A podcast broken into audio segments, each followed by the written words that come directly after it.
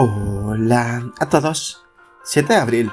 Y gracias a nuestro devocional Alimento para el Alma, hoy podrán escuchar Obedezcan a sus pastores. Lectura sugerida es Primera de Tesalonicenses capítulo 5, del verso 12 hasta el 15. Nos dice Hebreos 13 y 17, Obedeced a vuestros pastores y sujetaos a ellos. La iglesia es actualmente el cuerpo físico de Jesús, que es su cabeza, y lo dio por cabeza sobre todas las cosas a la iglesia, la cual es su cuerpo.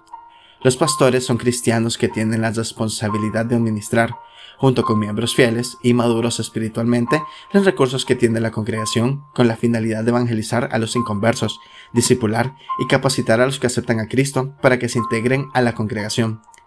Deben predicar la doctrina de acuerdo con las sagradas escrituras y respaldar su predicación con su conducta, como ocurre en un cuerpo físico, debe existir armonía entre sus miembros que deben ocupar su lugar cooperando y no compitiendo.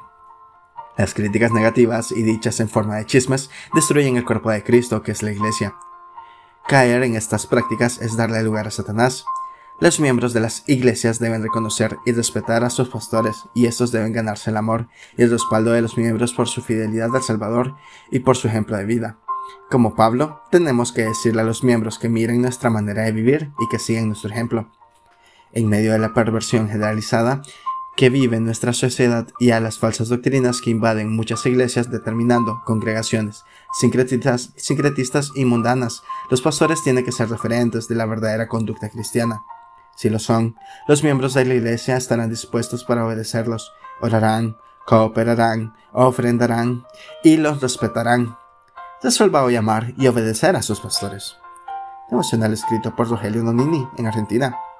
Critique menos y apoye más a sus pastores. Muchas gracias por escuchar.